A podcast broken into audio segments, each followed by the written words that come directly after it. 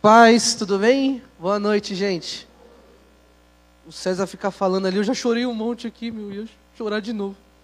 Ah, e eu chorei por um motivo em específico, e tem a ver com a mensagem de hoje, porque desde que eu voltei para Cristo, como bem narrou o César, como bem orou a Jana, é, eu tenho um sonho, e o meu sonho, ele envolve a igreja. Não é um sonho particular, é um sonho que abraça todos nós, todos vocês. Que é não só ver essa casa cheia, como ver essa casa unida, cheia da presença do Senhor, fazendo grandes coisas para o Senhor, abençoando vidas, abraçando, acolhendo, visitando e tudo aquilo que a igreja tem que fazer. É um sonho meu uh, ver essa igreja vibrando, ver esse bairro sendo alcançado para o Senhor. É um sonho meu ver corações contritos, domingo após domingo. Domingo passado, eh, eu conversei com algumas pessoas, ah, parecia que nada tinha acontecido a partir do momento que encerrou o louvor e começou a ministração do pastor Leandro. Ah, nós, né, que estávamos aqui tocando, né, Bruno? Bruno, Jefferson, eu, ah, a gente Sabe, parecia que não tinha acontecido nada. E eu lembro que eu parei ali, eu falei, Deus, eu comecei a orar ao Senhor, falei, com essas palavras, não deixa a gente sair daqui dessa noite sem que nada aconteça. Não deixa a gente sair daqui da tua casa sem que, sabe, a tua palavra produza frutos. E não porque eu pedi, mas porque o Senhor é misericordioso, Ele foi lá e fez. E a nossa cesta no final da, do culto estava cheia de frutos. Frutos esses que precisam ser cuidados agora. Frutos esses que precisam de acompanhamento, de acolhimento, para que eles entendam o que é a igreja do Senhor, o que é ser igreja, o prazer de ser igreja. E é justamente sobre isso que eu quero falar com você nessa noite. Sobre o prazer em estar unidos, em estarmos reunidos, o prazer da comunhão, o prazer de sermos família de Deus, o prazer de, no momento de dificuldade, ter alguém para te ajudar, o prazer de que, no momento oportuno em que a tristeza vem, ter alguém para te alegrar.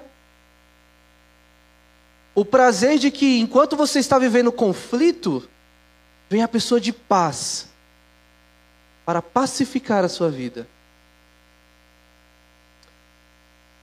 Vivemos uma sociedade muito materialista, né?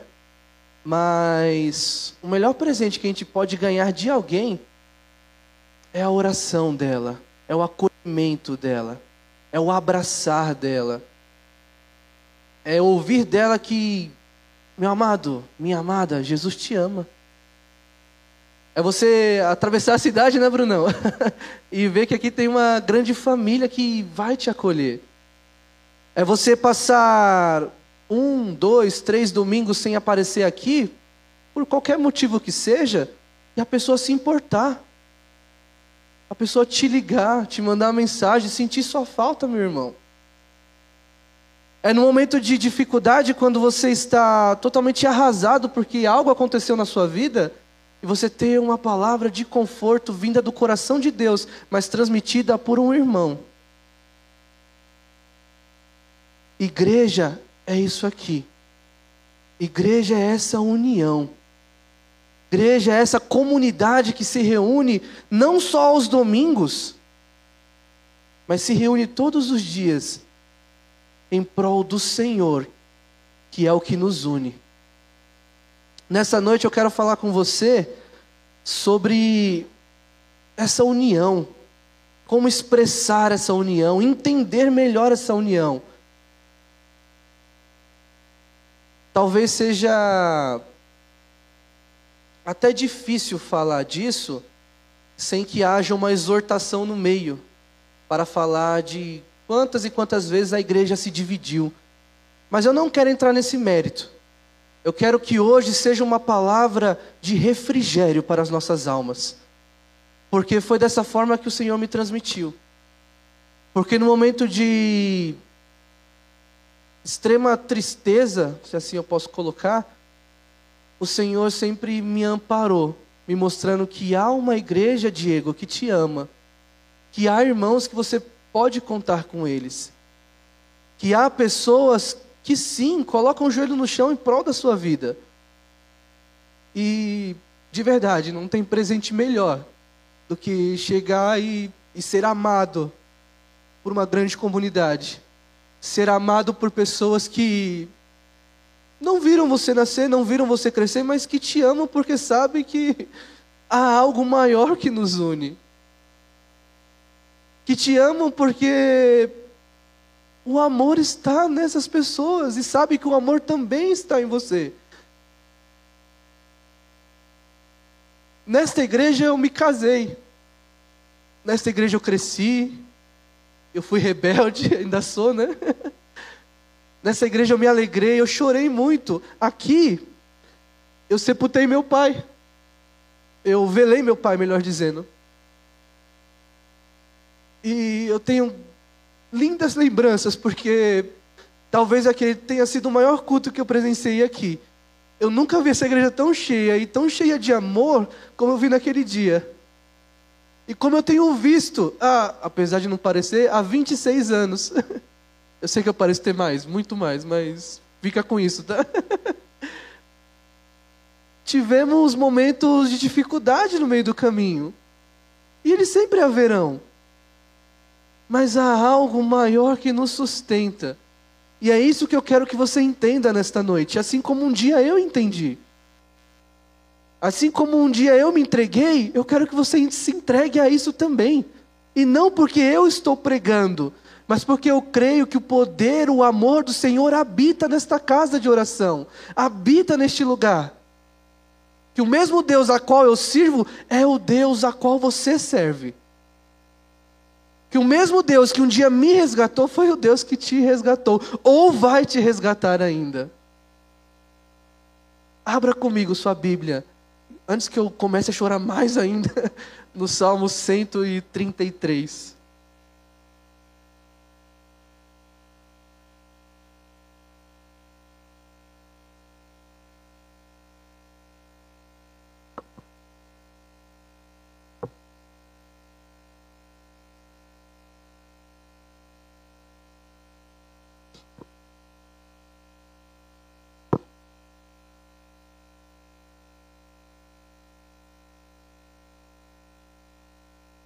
Achar salmos é fácil, né? Só abrir a Bíblia tá lá, né? aí é só folhear aí pro o salmo correto. Salmo 133, tá? Ah, desde já eu eu digo que eu vou repetir muito algumas palavras, tá? Comunhão, união, corpo, fraternidade. Pode ir se acostumando desde já, porque vocês vão ouvir bastante essas palavras hoje, tá? Uh, Salmo 133, amém? Eu tô me achando com essa roupa. Cacá, tira foto, tá? Bastante. que, ah, misericórdia. Na próxima assembleia eu vou levar o nome da Juliana para exclusão. vamos, vamos orar não, vamos ler. Salmo 133. Só três versículos, tá? Vamos lá. Como é bom e agradável quando os irmãos convivem em união. É como óleo precioso derramado sobre a cabeça, que desce pela barba, a barba de Arão, até a gola das suas vestes. É como o orvalho do irmão, quando desce sobre os montes de Sião. Ali o Senhor concede a bênção da vida para sempre. Vamos orar mais uma vez? Santo Deus, amado Pai, mais uma vez, Deus, nos colocamos em espírito de oração, Senhor Jesus, para clamar a Ti pelo Teu poder. Que o Teu, é, que o teu poder, Deus, recaia sobre esta casa de oração, de tal forma que os ouvidos espirituais sejam abertos, que os olhos da fé sejam abertos, e que o Senhor, Deus, possa usar a minha vida como instrumento do Teu Espírito Santo. Por isso eu clamo a Ti, que não seja mais o Diego a falar, e sim o Senhor. unja meus lábios, Deus, e que tudo que for dito aqui nesta noite seja para a edificação da casa de Deus aqui em Jardim Gá. Essa é a nossa oração, Deus, e a fazemos no nome santo de Jesus. Amém, Senhor. Amém. Antes da gente adentrar ao salmo propriamente dito, eu quero só contextualizar para vocês e trazer à memória algumas informações que serão extremamente importantes para que a gente compreenda todo o contexto disso. Beleza? Então, se eu for muito rápido, você levanta a mão aí, tá? Mas eu não vou parar. não, mentira. Uh, tenta absorver ao máximo esse resumo, porque vai fazer diferença lá na frente. Tá bom? Na aula da EBD eu sempre falo para os adolescentes anotarem. Eu não sei quem traz papel e caneta para o culto à noite, mas se alguém trouxe, anote. Vai fazer diferença, tá bom? Bom, primeiro, ah, voltando lá no Êxodo, o povo é liberto do Egito, estava cativo no Egito há muito tempo, desde José. Ah, o Senhor levanta Moisés, Moisés lidera essa saída do, do Egito, Uh, atravessamos o Mar Vermelho, glória a Deus, e chegamos até a beirada da Terra Prometida. Moisés para por aí, a história dele. Ele morre e quem dá sequência nisso tudo é Josué. Josué adentra Canaã, junto com todo o povo de Deus. Lá dentro, na Terra Prometida, a, a terra era muito vasta, muito grande. Cada tribo, que são doze, recebeu um pedacinho daquela terra. Então, com Josué, há essa distribuição da terra, tá bom? Da terra prometida, que é Canaã. Só que Josué também não vive para sempre. A exemplo de Moisés, ele governa durante um tempo ali, governa, lidera o povo e morre, tá? Após a queda, a morte de Josué, temos um grande problema. Porque Moisés prepara Josué para dar continuidade no seu trabalho. Só que Josué não prepara ninguém. Então o povo se perde. Tá? O povo começa a adorar falsos deuses, o povo começa a se enveredar por caminhos que não agradavam ao Senhor. O que acontece? Deus vai lá, põe a sua mão poderosa e começa a reconstruir toda aquela história de novo. Ele levanta então os juízes. Tá? Temos alguns famosos, né? Sansão, Jefité, temos Gideão, alguns juízes que ah, foram usados por Deus para restaurar a adoração no meio do povo, para conduzir o povo de novo nos caminhos do Senhor, tá? Os juízes, eles governam o povo em uma média de 400 anos, tá? Então de Josué até uma pessoa que eu vou falar bastante aqui, temos 400 anos de distância. Esse período se estende de Josué até o período em que Samuel era profeta e liderava o povo. Samuel, ele recebe uma ordem do Senhor para ungir um rei, porque o povo clamava por um rei. O povo pedia um rei. O povo viu que todas as nações ao seu redor tinha um comandante, tinha um rei, menos Israel. Então o povo clama, Deus ouve, Samuel unge. O primeiro, Saul. Mas aquele que vai ser importante para nós hoje é Davi. Tá bom? Samuel tanto unge Saul como unge Davi também. Então, após a, a instituição da monarquia, que é ter um rei governando o povo, primeiro Saul, depois uh, Davi, ah, Davi passa por algumas batalhas, algumas lutas, algumas inclusive com os descendentes de Saul. Saul perseguiu Davi, tem toda uma, uma história por trás, mas eu não quero me ater a isso, porque senão eu vou demorar muito. Ah, chega um momento que o reino se divide. E Deus usa Davi para unificar esse reino de novo. Unidade, união o reino foi dividido, o reino do norte, reino do sul. Duas capitais, a do norte, Samaria, a de baixo, Jerusalém, tá? Davi, quando ele pega isso de volta para ele, ele fala: "Não, peraí, tá errado. Vamos juntar toda essa trupe aqui, porque esse foi o mandamento de Deus e vai ter somente uma capital." Ele define que vai ser Jerusalém. Jerusalém, ah, mais à frente a gente vai ver que tem um papel muito importante também na história desse salmo, tá? Então só um breve resumo aí da saída do Egito até o reinado de Davi, porque é Davi quem escreve este salmo. E Davi escreve este salmo tendo como base toda essa história. Ele escreve justamente nessa época em que ele unificou os dois reinos e transformou em um só. O salmo, esse salmo 133, ele faz parte de um compilado de salmos que nós chamamos de salmos de romagem ou cânticos de peregrinação. Por que isso? Bom, segundo o dicionário, romaria, romagem, peregrinação é uma longa viagem a um lugar santo. Essa é a definição básica, simples, do que é romaria, romagem ou peregrinação. Se eu estiver indo rápido, eu vou respirar um pouquinho para ir mais devagar. Tá? Ah, sabendo disso, que romagem, romaria é uma viagem a um lugar, a um lugar santo, logo nós percebemos que quando Davi escreve este salmo, ele estava pensando justamente numa dessas viagens. E é uma viagem muito importante, tá? Naquela época, os judeus, quando eles se reuniam em Jerusalém, que era a capital do reino, eles faziam isso de forma obrigatória apenas três vezes ao ano, em três festas específicas daquela época.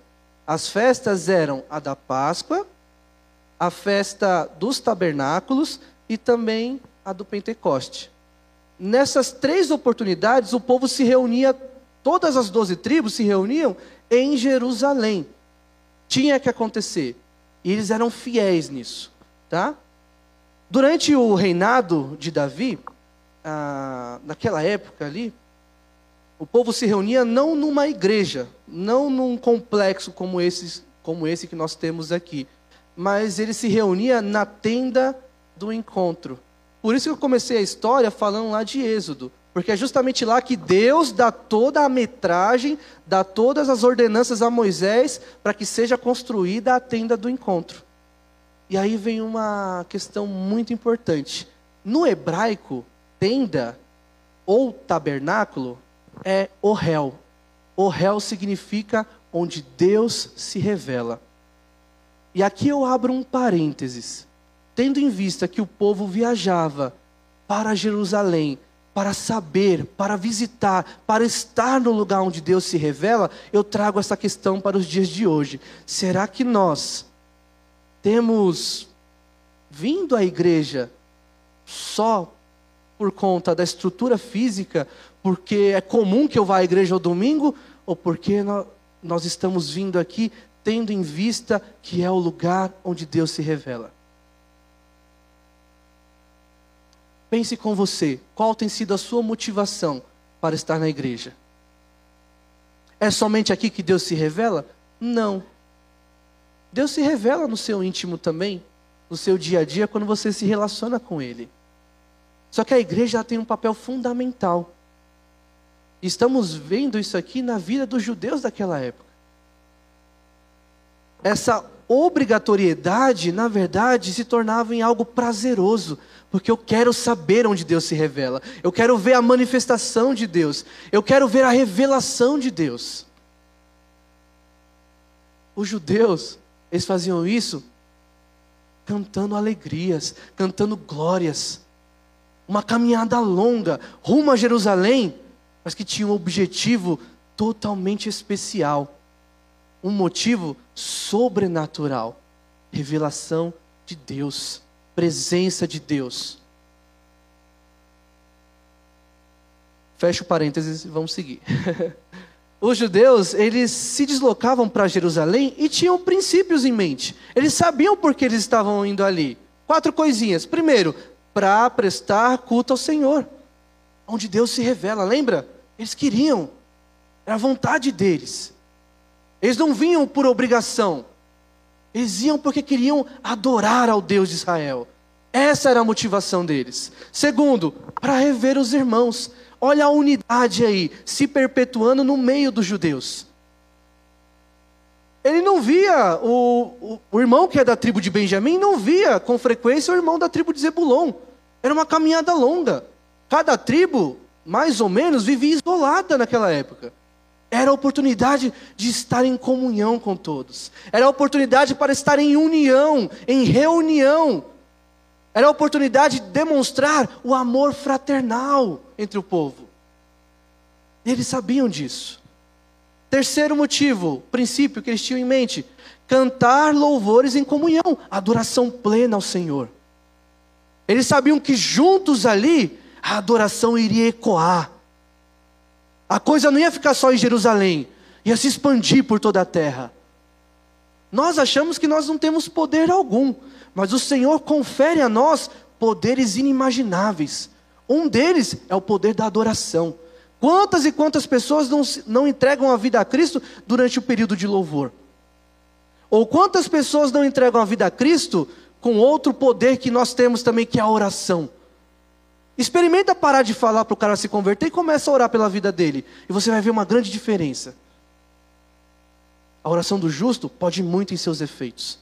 Quatro, eles iam para Jerusalém tendo o princípio da instrução na lei. Eles tinham prazer na meditação da palavra.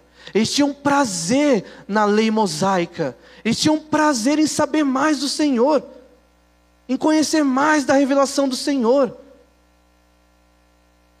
apesar desse povo ter se perdido mais à frente, era um povo fiel a Deus. Era um povo que entendia os padrões estabelecidos por Deus. Que entendia, eu acho que eu babei. que entendia. ah, eu até me perdi, velho.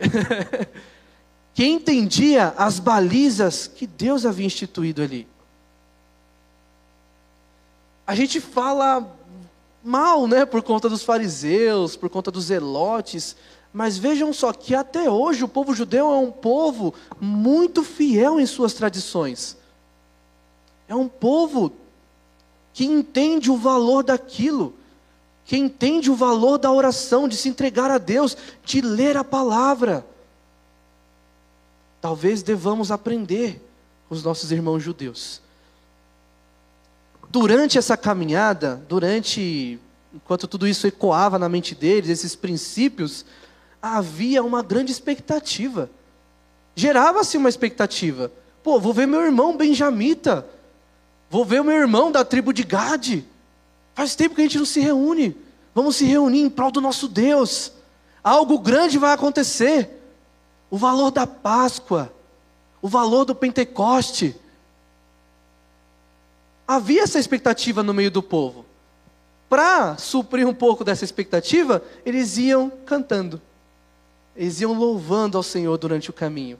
E aí que nasceram esses 15 ah, cânticos de romagem, ou cânticos de peregrinação, ou salmos de peregrinação. 15, que vai lá do 120 até o 134. Tá? Nós pegamos um aqui para estudar que é o 133. E eu peço, se você fechou sua Bíblia, abre de novo no Salmo 133, que a gente vai agora trabalhar em cima dele, tá? Pega aí sua Bíblia, não fecha não. Vamos entender o que Davi quer nos dizer a partir desse salmo e dentro desse contexto.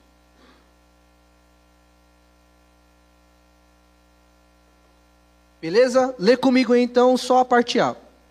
Como é bom e agradável dois adjetivos que são pressupostos da vontade de Deus para o seu povo. Lá em Romanos 12, 2, que a Camila deu de spoiler aqui, Paulo diz ao povo de Roma que, ele diz assim: E não vos conformeis com este século, ou com este mundo, mas transformai-vos pela renovação da vossa mente, para que experimenteis qual seja a boa, agradável e perfeita vontade do Senhor. Ambos os textos, tanto o verso 1 aqui do Salmo 133, quanto Romanos 12, 2, que, vou abrir um parênteses aqui, é o meu versículo preferido da Bíblia. Eu amo Romanos 12 inteiro, mas esse 2 fala muito ao meu coração, muito mesmo. De novo, fecha parênteses, tá? ah, ambos os textos nos apontam para uma virtude que precisa ser inerente a todo e qualquer cristão: o amor. Ambos os adjetivos apontam para tal. Ambos os, te os textos apontam para a virtude do amor. Quando não há amor no meio do povo de Deus, nada é agradável, nada é bom. O próprio Deus reforça essa questão ao longo da Bíblia em várias, em várias partes. O, sal, o Salmo não, o capítulo do amor, 1 Coríntios 13, fala do amor do início ao fim. E Paulo fecha o, esse capítulo no verso 13 dizendo que três coisas são extremamente importantes para nós: a fé, a esperança e o amor. Só que ele repete, depois ele diz assim: o amor, dentre esses três, é o mais importante. João, mais à frente, ele vai dizer que nós só amamos porque primeiro ele nos amou. Jesus, ele vem e ele diz: Eu não vim para revogar a lei, eu vim para cumpri-la. Só que ele facilita a nossa vida e resume em dois. Os dois falam de amor: amar a Deus e amar ao próximo. Mais do que isso, João, de novo, o apóstolo do amor, ele afirma de forma categórica: Deus é amor. O amor precisa ser algo participante do nosso dia a dia. O amor precisa nutrir as nossas vidas. O amor precisa ser o sentimento que mais ecoa na vida do cristão. Se não há amor, não há Deus, porque Deus é amor. Se nós não cuidamos dos nossos irmãos em amor, algo está de errado em nossas vidas. Tem algo errado no meio do percurso. Existe a necessidade da gente não só falar, como demonstrar, mas principalmente viver esse amor. Quantos não estão lá fora perdidos, odiando a igreja, porque não foram amados aqui dentro? Quantos e quantos não conheceram esse amor? O amor que nós conhecemos e que nos une. O amor que foi capaz de enviar seu único filho para morrer na cruz do Calvário. Maior amor. Que no grego é o ágape. Que traduzindo para o português quer dizer incondicional. Ou algo parecido com isso. Fomos chamados para viver esse amor incondicional. Nós somos amados diariamente por esse amor incondicional. A nossa vida está pautada nesse amor. E se ela não está, deveria. Porque sem este amor, não vai haver misericórdia. Sem esse amor, não vai haver o que nutre a nossa esperança. Sem este amor, a raiva, o ódio, o conflito, a tristeza, todos estes vão reinar. Está na hora de a gente dar um basta nisso entender que a união dos irmãos é boa e agradável, porque ela está pautada no amor, no sublime amor, daquele que muito amou, daquele que é o próprio amor. Eu imagino, às vezes eu dou umas viajadas. Estava lendo esse texto e eu imaginei Davi, sabe? Na sacada dele, olhando o povo chegar. Está chegando ali Zebulon, está chegando Gade, está chegando Manassés, todas as tribos chegando. E ele lá do alto, observando aquilo e pensando consigo: foi para isso que o Senhor me colocou aqui de rei, Deus. Foi para ver essa união em amor. Meu amado, foi para isso que Deus te colocou aqui dentro. Para não só ver este amor, mas multiplicar esse amor. Para viver esse amor, transmitir esse amor. Está na hora da gente entender o nosso papel nessa terra. Está na hora da gente avançar com o amor de Cristo, com a bandeira do amor de Cristo, e mostrar ao mundo que Deus não amou só a Igreja Batista em Jardingá, mas amou todo mundo, como bem a gente sabe, como bem diz João 3,16. Mas vamos avançar. Vamos ler a parte B desse versículo aí. Como é bom e agradável quando os irmãos Irmãos aqui são todos judeus, são todas as doze tribos, é todo o povo reunido em um só propósito. Aqui, Davi, de novo, coloca o sentido da unidade, ele ressalta essa questão. Ele faz saltar aos nossos olhos, leitores da Bíblia, que a união ela tem a sua máxima importância no reino de Deus. Ela tem a sua importância porque uma casa dividida em si mesmo não prospera, é devastada. Um reino dividido, ele não consegue subsistir.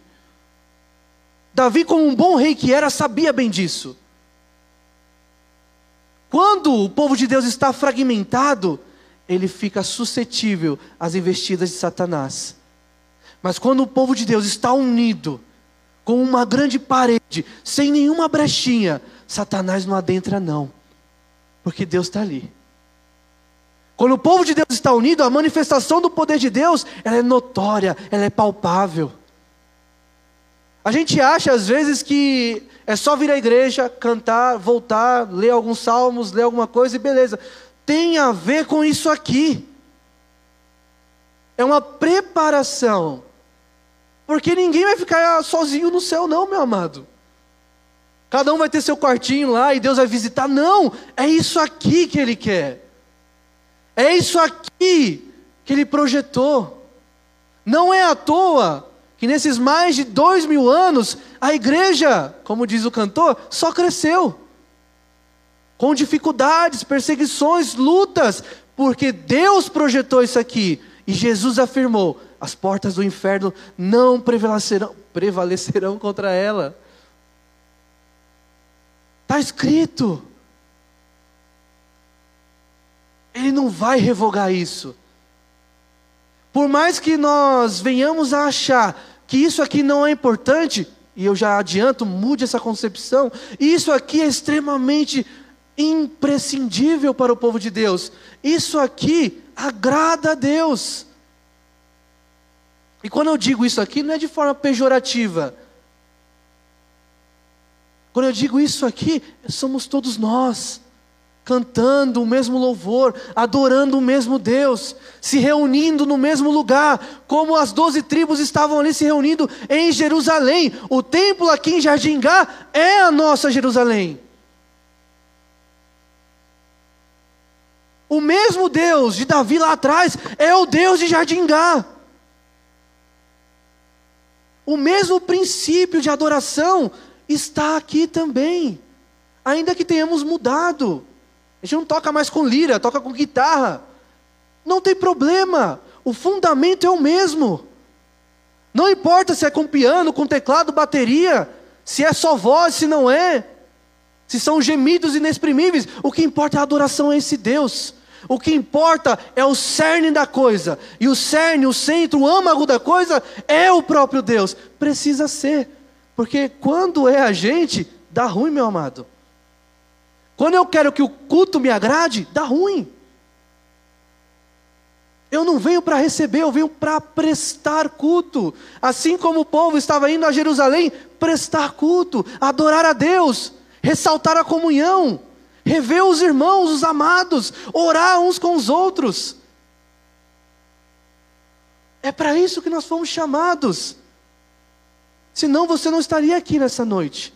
Algo você veio buscar, mas algo você veio dar também. E isso precisa ficar muito bem claro para a gente, de uma vez por todas.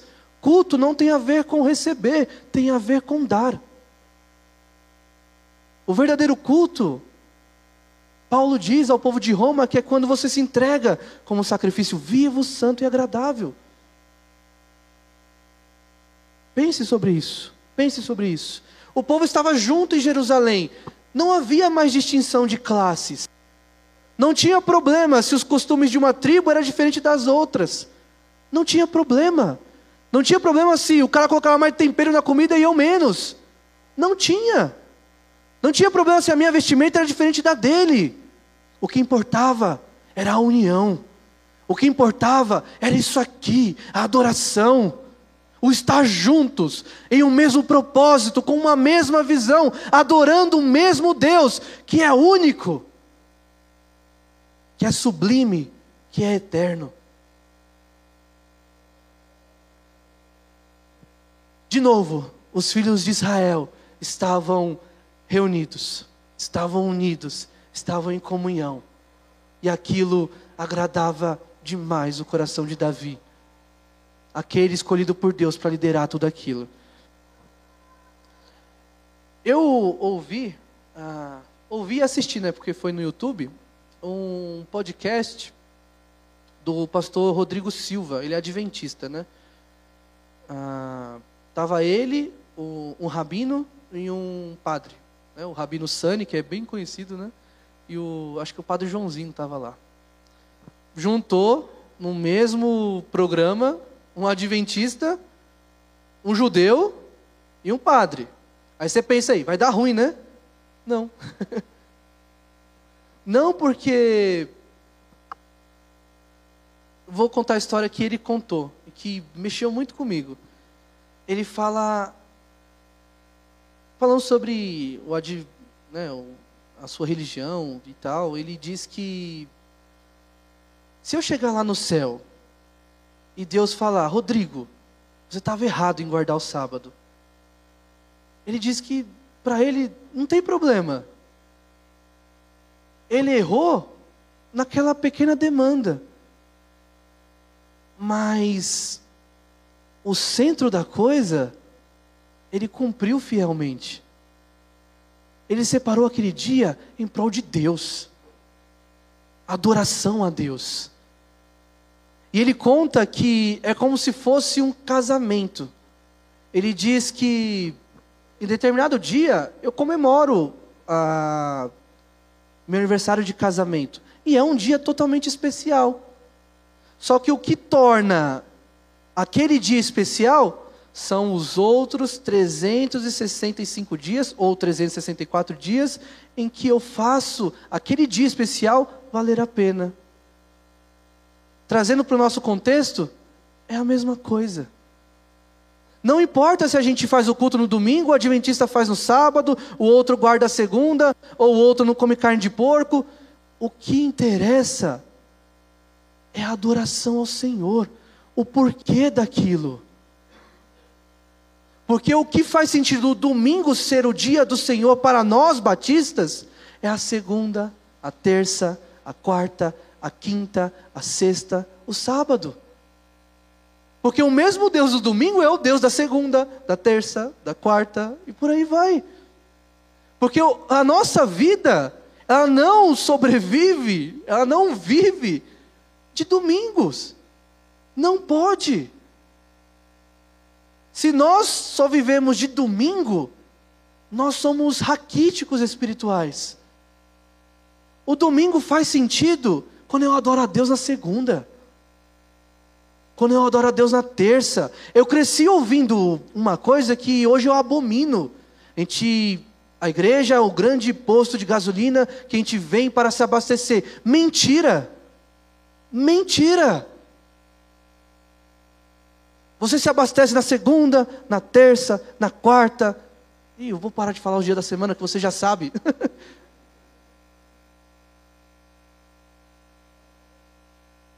Percebe como os nossos valores estão deturpados? Eu estou gastando português hoje, né? Estou lendo bastante. Uh, me deem livros. Dia 12 é meu aniversário, tá? Livros eu, eu recebo. Não sei se eu vou ler agora, mas eu depois eu coloco na minha agenda.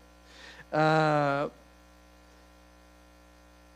não interessa. Às vezes a gente fica se apegando a alguns costumes, algumas fábulas que são contadas por aí. Meu amado, o que interessa é a adoração plena ao Senhor. O que interessa é a gente se juntar aqui, e não importa se perante os olhos da sociedade, tem diferença entre o diretor da empresa e o cara que limpa. Para que não tem. Entre nós não tem. E não tem que ter. E se tem, está errado. Não pode haver. Porque sabe algo que colocou todos nós no mesmo nível? O sangue de Jesus derramado na cruz do Calvário. Porque a palavra diz que o sacrifício dele, a partir daquele sacrifício, a graça manifestou-se salvadora a todos os homens.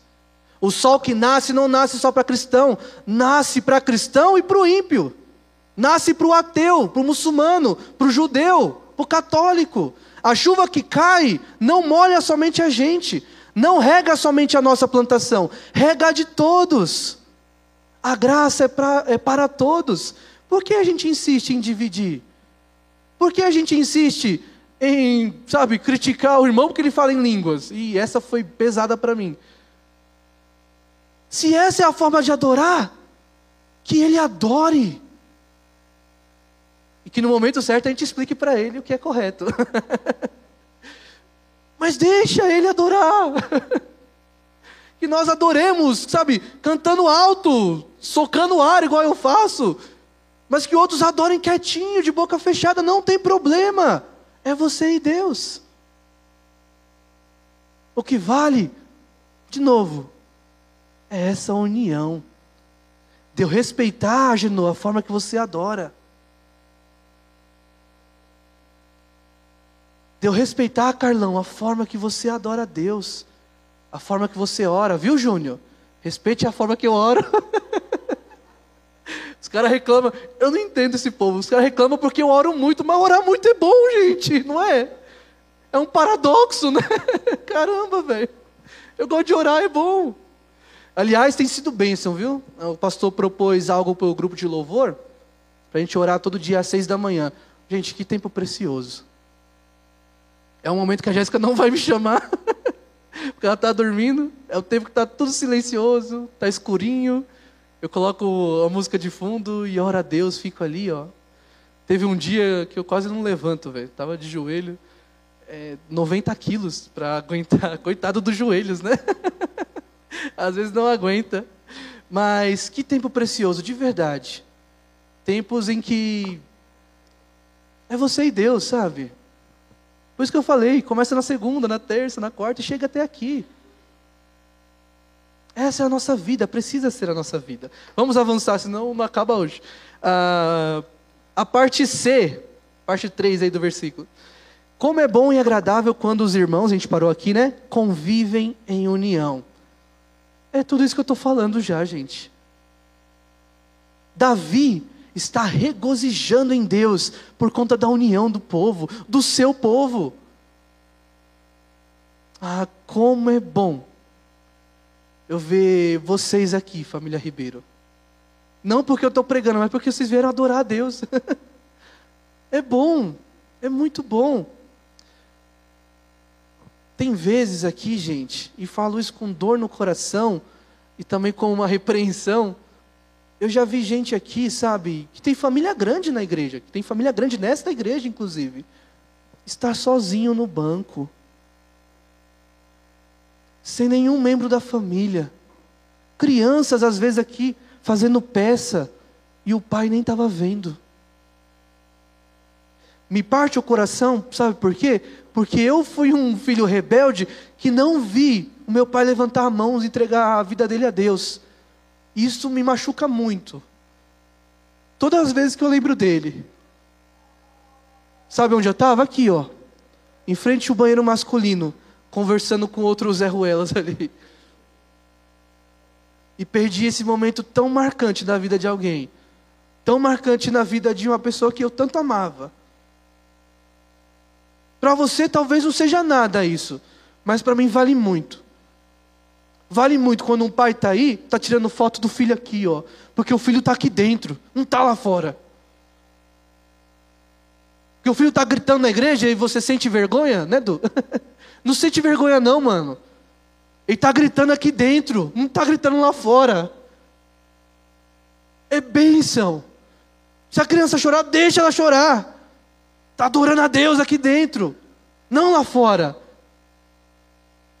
Porque talvez um dia, se você não entender o valor disso, você esteja chorando. Porque ela não estará aqui. Eu prezo muito por isso. Pela comunidade de Deus na terra, pela família de Deus que é a igreja, que tem problemas, que tem dificuldades, mas eu amo isso. Senão não estaria falando aqui na frente. Não teria essa coragem. Eu amo quando a gente se reúne e fica até tarde conversando, orando e comendo. Porque comida não pode faltar. Eu amo, de verdade, gente. Estou falando do fundo do meu coração. Quando pessoas que já não vinham à igreja decidem vir à igreja. Ainda que eu não expresse isso para você, ainda que ninguém expresse isso para você, meu amado, você é importante. Você é extremamente importante para o reino de Deus. De novo, não é à toa você estar aqui hoje. Não é à toa você ter conhecido a Igreja Batista em Jardim Gá ou qualquer outra igreja. Não é à toa. Deus tem um propósito. E um deles é a união, é a comunhão, é a fraternidade. É isso que Davi está dizendo. Talvez ele tenha escrito esse salmo chorando, de alegria, mas chorando porque ele estava vendo o povo de Deus de novo reunido em prol do Santo de Israel, o qual uniu aquele povo, o qual libertou aquele povo.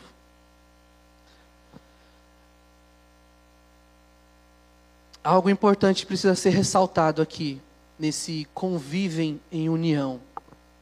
Três coisinhas. Era união política também. As doze tribos estavam juntas, não havia mais guerra entre eles.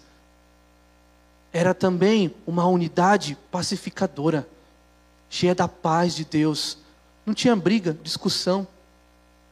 Estava todo mundo no mesmo foco, sem brigar, sem criticar, sem reclamar. Mas o principal, unidade espiritual. Guarda isso no seu coração. Deus e somente Deus era o Deus de Israel. E Deus e somente Deus é o Deus de Jardim Gá. Amém? Vamos avançar. Estava saindo catarro aqui. Não pode falar isso no púlpito, né? Perdão, perdoa. Perdoa, irmão, tá? É que tem gente que, ó, é estratégia isso, tá? Contar piada para você voltar para mim. Porque você já tá quase dormindo aí. Aí eu conto a piada, você dá risada e volta, entendeu? Estratégia, é. Aprendi no e-book que eu baixei. Vamos lá. Verso 2.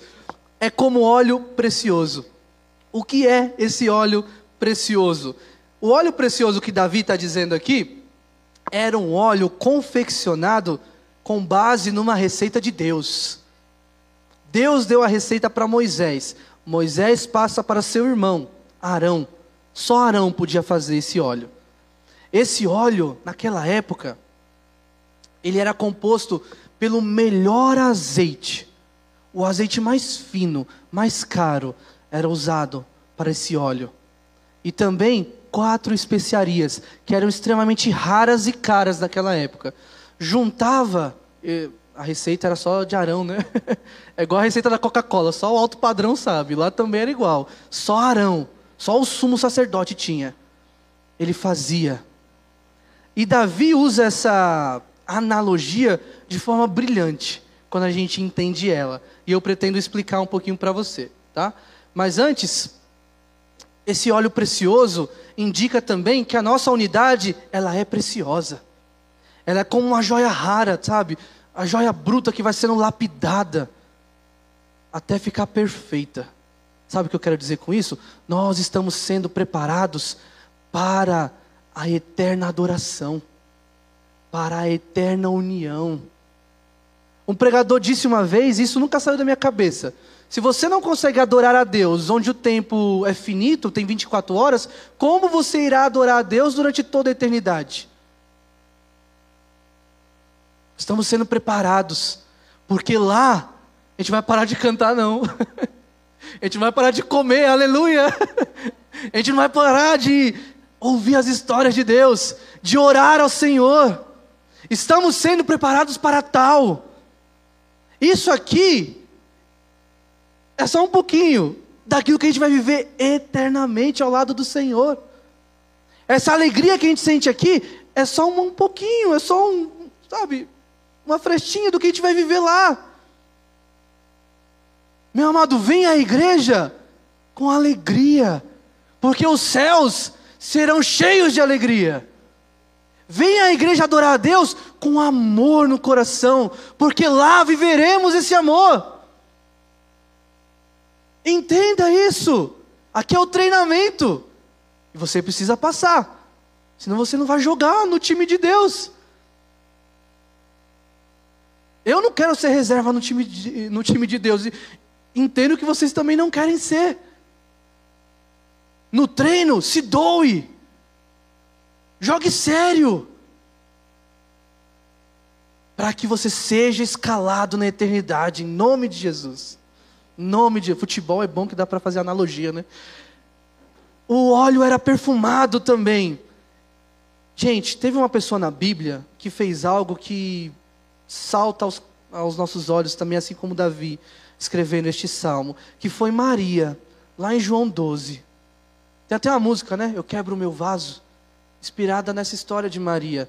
Ela chega com um vaso de, alaba, de alabastro, e ah, alguns não falam o que tinha dentro. Né? Sabe-se que era um perfume caro, mas João diz que era um perfume chamado nardo, e que esse nardo era puro. Meu amado, para comprar esse perfume, era 300 denários. Aí você fala, Diego, que é denário, né? O denário era a moeda da época, era uma moeda de prata. Para um trabalhador braçal conquistar um denário, ele tinha que trabalhar durante o dia inteiro. 300 denários, o valor desse perfume é quase um ano de trabalho inteiro. O que essa mulher chega e faz? Quebra o vaso e unge Jesus. Derrama sobre Jesus um perfume caro, valioso, puro. Ela entrega sem reservas. A presença de Jesus era mais importante para ela. Aquele perfume não tinha valor algum. O único valor atribuído a ele foi que ele poderia deixar Jesus cheiroso por inteiro, refrescar Jesus por inteiro. 300 denários ou um ano de trabalho não era nada para Maria, tendo em vista que o seu mestre estava ali. Tendo em vista que o seu mestre estava pregando essa unidade, essa união. Ele é o centro dessa união. E era o centro da união ali, quando estava na casa de Maria. A nossa união, meu amado, precisa ser entregue como esse perfume que Maria entregou, sem reservas, sem mensurar o valor.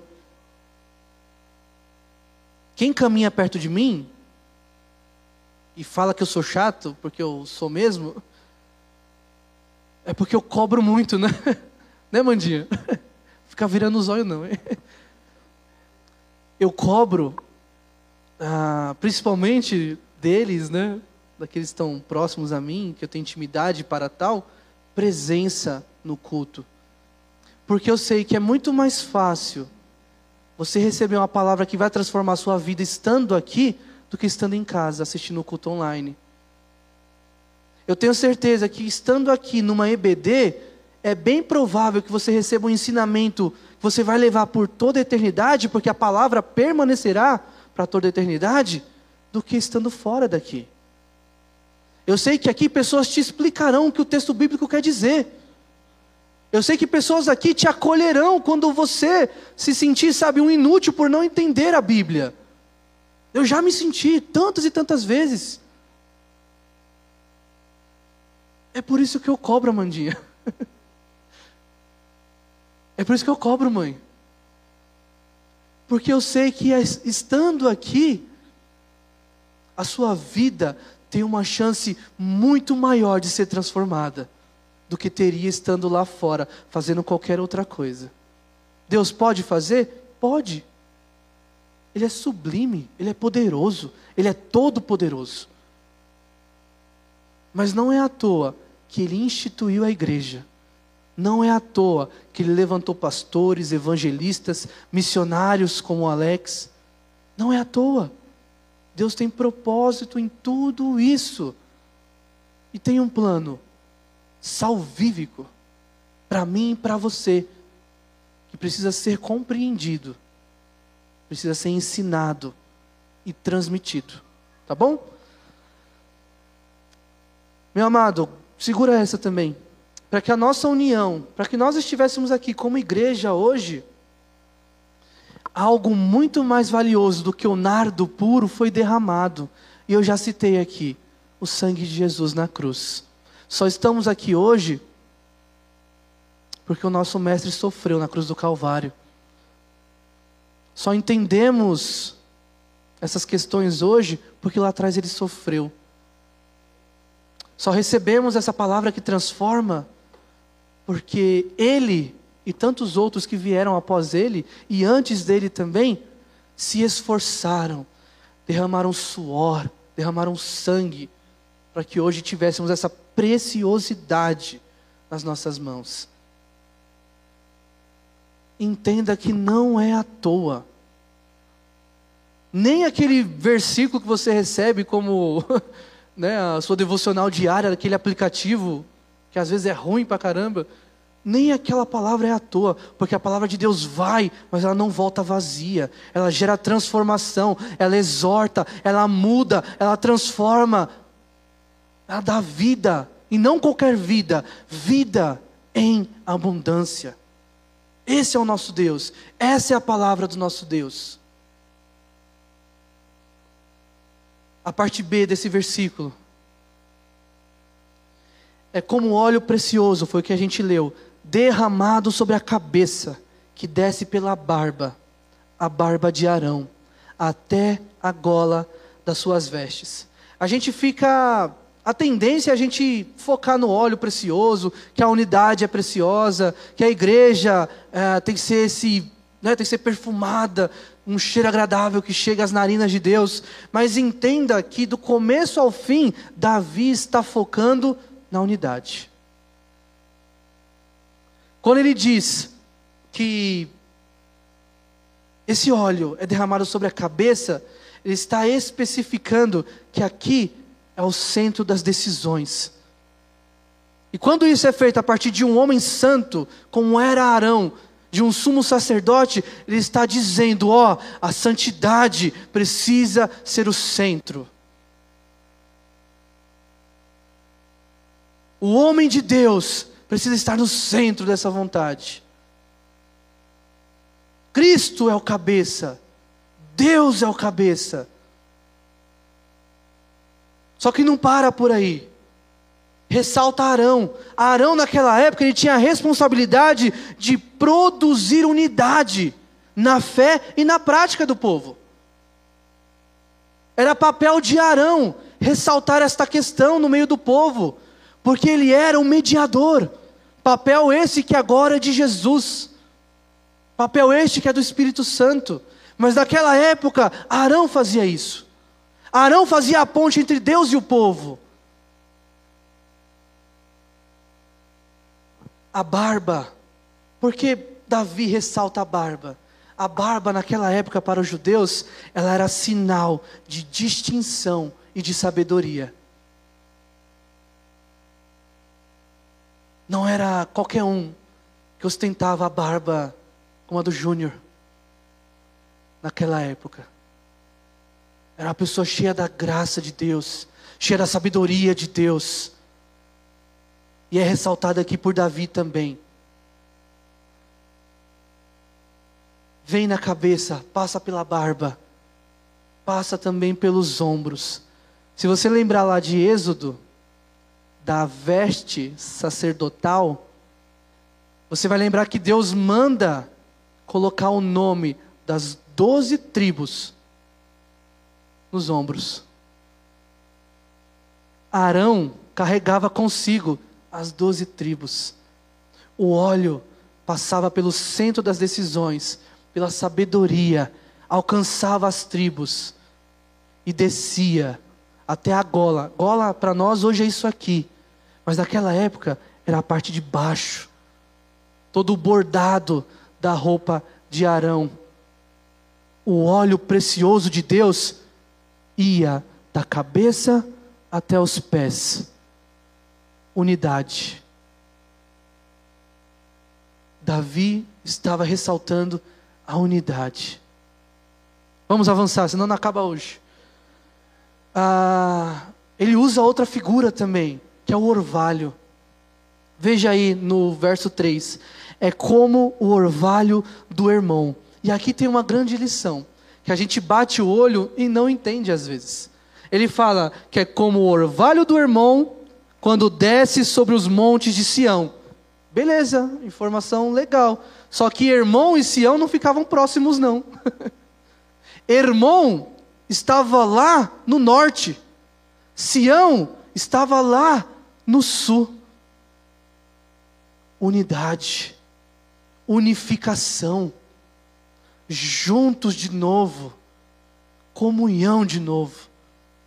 E o orvalho, ele também é sinal de fertilidade. O orvalho, ele também é sinal de vida, porque quando o orvalho caía sobre a plantação, fazia tudo aquilo florescer. Assim é o poder de Deus sobre o povo dele. O orvalho poderoso, precioso, que nasce no norte e que se estende até o sul. E podemos acrescentar aqui também que vai do leste ao oeste, que alcança a todos, trazendo vida, trazendo graça, trazendo comunhão. Davi sabia exatamente do que estava dizendo e tinha lições preciosas para nós ainda hoje. O povo ia a Jerusalém cantando esse salmo. Como é bom e agradável quando os irmãos convivem em união. É como óleo precioso derramado sobre a cabeça, que escorre pela barba de Arão, representante do povo, que passa pelos ombros, onde as tribos estavam marcadas, que vai até os pés, unidade, povo por inteiro. Deus não faz coisas pela metade, jamais fez e jamais fará. Ele é único e que é a adoração única de um único povo. Porque lá no fim falaremos uma só língua, seremos um só povo, não haverá batista, assembleiando, presbiteriano, haverá o povo de Deus, clamando por Deus, adorando a Deus, servindo a Deus. Ele finaliza esse salmo dizendo algo extremamente importante para nós. Ali o Senhor concede a bênção da vida para sempre. O ali que Davi fala precisa ser o aqui. Não é norte, não é sul, é aqui. Não é leste, o leste é para lá, né? Não é leste, oeste, é aqui.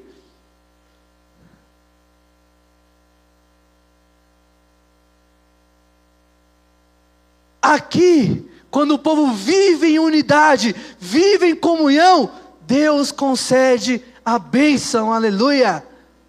E não é bênção só material, não é bênção só física, saúde, é bênção espiritual.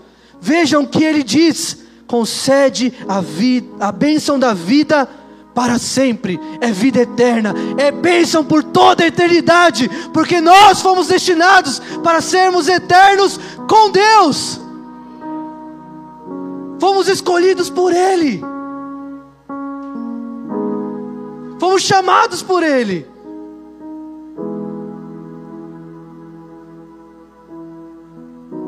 O resultado da união em torno do Senhor é bênção, é vida eterna.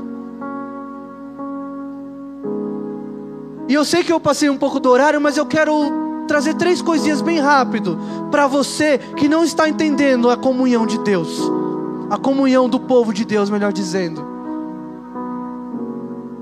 que não está vivendo isso de alguma forma. A primeira, eu quero dizer para você, meu amado, você é precioso. Eu não vou contar aqui porque eu sou ruim de conta, mas cada um de vocês, não sei se tem 50, 70, 80, não sei, mas cada um de nós, nós somos preciosos para Deus. Esse momento não é à toa. A palavra de hoje não é à toa. Os louvores de hoje não são à toa. Você é precioso.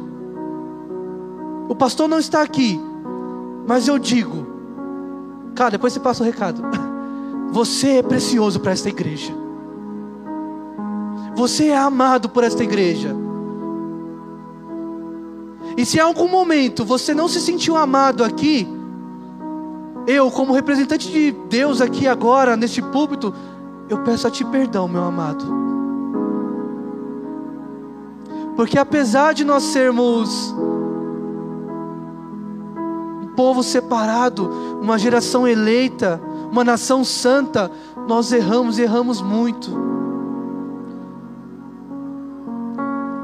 Vocês não têm ideia da luta que foi preparar esse sermão e chegar aqui nesta noite pregar. As tantas lutas diárias, não contra pessoas, contra mim mesmo.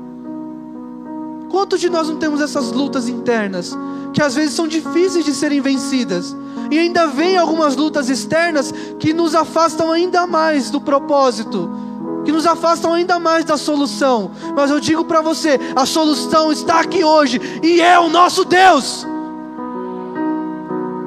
Você é precioso, primeiro para Ele, e você é precioso para nós.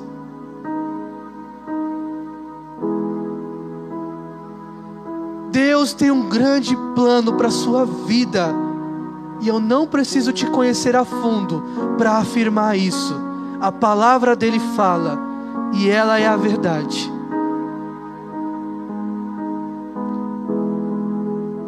A segunda coisa que eu quero te falar é que,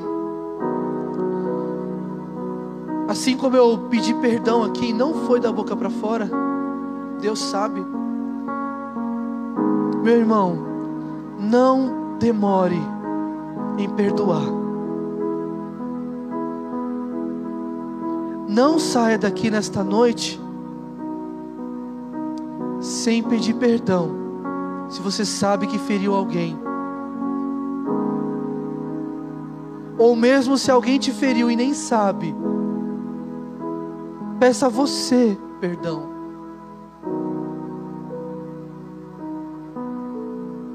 O perdão entre os irmãos fortalece a unidade. o perdão entre os irmãos ressalta o amor de Deus no meio do seu povo. Não se demore em perdoar.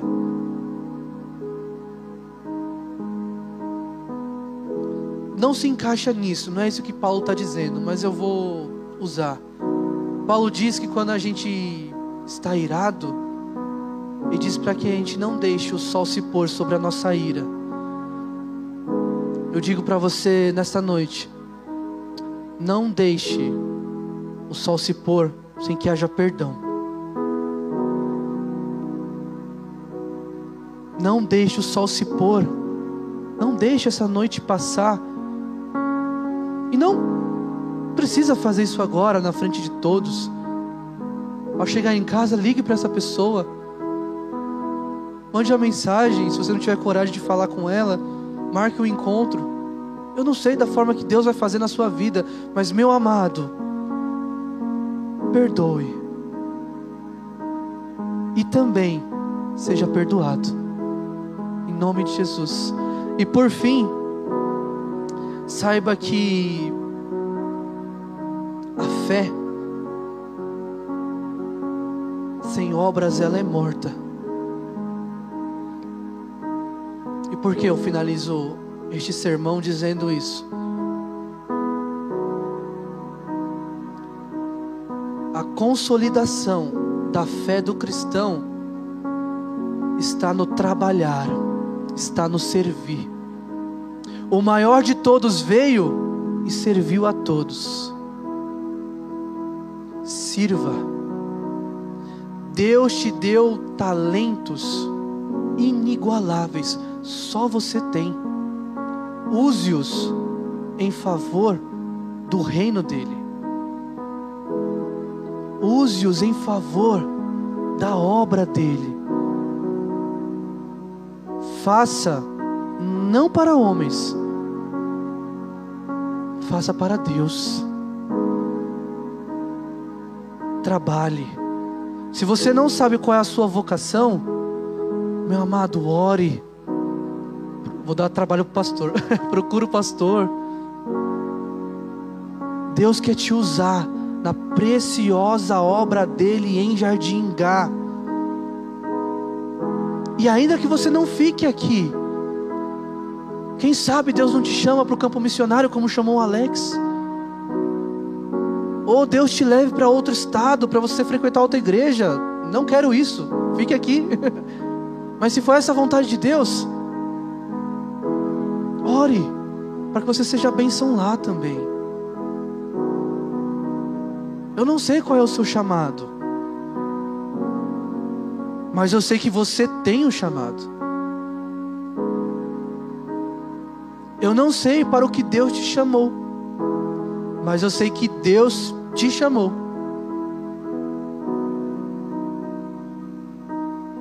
Que nessa noite nós saiamos daqui entendendo a preciosidade que é a igreja de Deus, que é a união entre os irmãos, que é a comunhão, a fraternidade. E que os seus sonhos sejam parecidos com os meus sonhos, de ver esse bairro sendo alcançado para Deus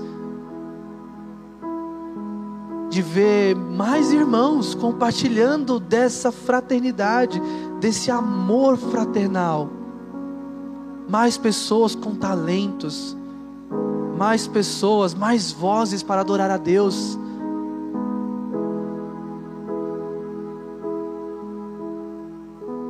Que a gente fique bem ensaiadinho. para que quando Deus chamar a gente, a gente não faça feio lá nos céus a gente adore a Ele de tal forma que não haverá limites para nós. Para que a gente o adore de tal forma que não haja rancor, raiva, ódio, tristeza no nosso meio. Para que o povo de Deus seja restaurado, como Israel foi na época de Davi, pelo Deus Todo-Poderoso, pelo Senhor dos Exércitos, por aquele que era, que é e que há de vir e que está aqui agora, falando aos nossos corações, tocando nas nossas vidas. Meu amado, eu te convido a orar agora para encerrar o culto. louvor, né? Ah, o louvor pode vir então. Pode. Vou finalizar louvando. Eita glória. Enquanto o louvor se posiciona, meu amado, é... se coloque na presença de Deus agora. Continue, melhor dizendo. Ore pela sua vida. Agora talvez seja a oportunidade de você perdoar. Perdoar no seu coração, no seu íntimo. Talvez seja a hora de, no final do culto, demonstrar apoio para alguém que você sabe que está sofrendo. Talvez seja a hora de você pedir coragem para abraçar o irmão que você tanto ama, mas que você já não fala há muito tempo.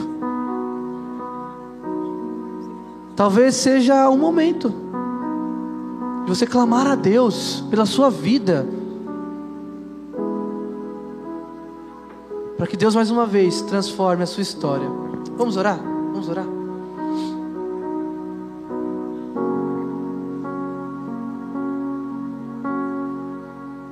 Deus de amor, Deus de graça, ó oh, Pai Santo, nós continuamos aqui na Tua santa e doce presença, Deus, porque nós amamos, nós amamos o Senhor, nós amamos estar em comunhão, nós amamos a unidade, nós amamos, Deus, ouvir a Tua palavra, nós amamos entoar louvores ao Altíssimo. Mas Deus, antes de tudo isso é necessário que o juízo chegue primeiro à casa de Deus. E por isso nós pedimos perdão, Senhor Jesus. Perdão pelos nossos erros, pelas nossas falhas. Perdão pelas vezes em que nós chegamos aqui, Deus, já querendo ir embora. Perdão pelas vezes em que chegamos aqui e criticamos. Perdão pelas vezes em que criamos divisão na casa do Senhor. Ó oh Deus, tenha misericórdia de nós e gera arrependimento sincero em nossas vidas, para que nós nos apresentemos ao Senhor dia após dia como um sacrifício vivo, santo e agradável. Ó oh Deus, vem, recaia sobre nós com o teu óleo precioso e unja-nos, Deus, da cabeça aos pés, e faça com que entendamos que a unidade é preciosa, que a unidade é necessária, que a igreja de Deus é extremamente importante para que o plano de Deus avance e seja cumprido. Que levantemos o estandarte da salvação por onde quer que a gente vá que marchemos, Deus, como um grande exército, tendo como general Cristo, revestidos com toda a armadura de Deus, com o capacete da salvação, com a coraça da justiça, com a espada do Espírito, que é a palavra do Senhor, e que vidas e mais vidas se juntem a esse grande exército, e que nós entoemos cânticos de louvores hoje e sempre, até que o Senhor venha, em nome de Jesus, Deus. Que nesta noite haja perdão entre os irmãos. Ó oh Deus, que nesta noite o Senhor eleve a autoestima de nossos irmãos. Que nesta noite o Senhor levante aqui vocacionados, Deus Levante professores de EBD, levante evangelistas, Deus. Levante missionários, pastores. Levante, Deus, pessoas que têm prazer em lavar o banheiro da igreja. Pessoas que têm prazer em carregar os bancos da tua casa. Pessoas que têm prazer na intercessão, Deus. Que nesta noite, Senhor Jesus, o Senhor transforme as vidas, bem como um dia o Senhor transformou a minha. Aleluia, Deus. Que o Senhor desça aqui com autoridade e poder, porque, bem como diz a canção, Deus, tens liberdade aqui. Essa casa é tua, o nosso coração é teu, a nossa vida é do Senhor. Que o mundo saiba, Deus, que só o Senhor é Deus. Que o Senhor não é um Deus, mas o Senhor é o Deus, o único Deus. Que o teu povo em Jardim Gá te adore nesta última canção como jamais te adorou. Que o teu povo te adore, se perdoe e te ame, Deus, acima de todas as coisas. Que a paz do Senhor ecoe no nosso meio e caminhe conosco durante essa semana. Que o amor de Deus Pai seja fincado em nossas vidas, de tal forma, Deus, que nós só saberemos amar. Aleluia e que a tua preciosa palavra, Deus, faça sentido, se comunique conosco todos os dias e que a nossa reunião, a nossa comunhão, o nosso culto diga para o mundo: Mundo, eu não te pertenço mais, eu sou do Senhor Jesus e eu louvarei a Ele até que Ele volte e me leve para os céus. Ó oh Deus, a Ti rogamos, a Ti oramos, porque sabemos que só o Senhor pode fazer. Em nome de Jesus, o sumo sacerdote, é que nós oramos e agradecemos neste instante. Ó Deus, que o teu povo te louve te adore mais uma vez, em nome de Jesus. Amém, Deus. Amém.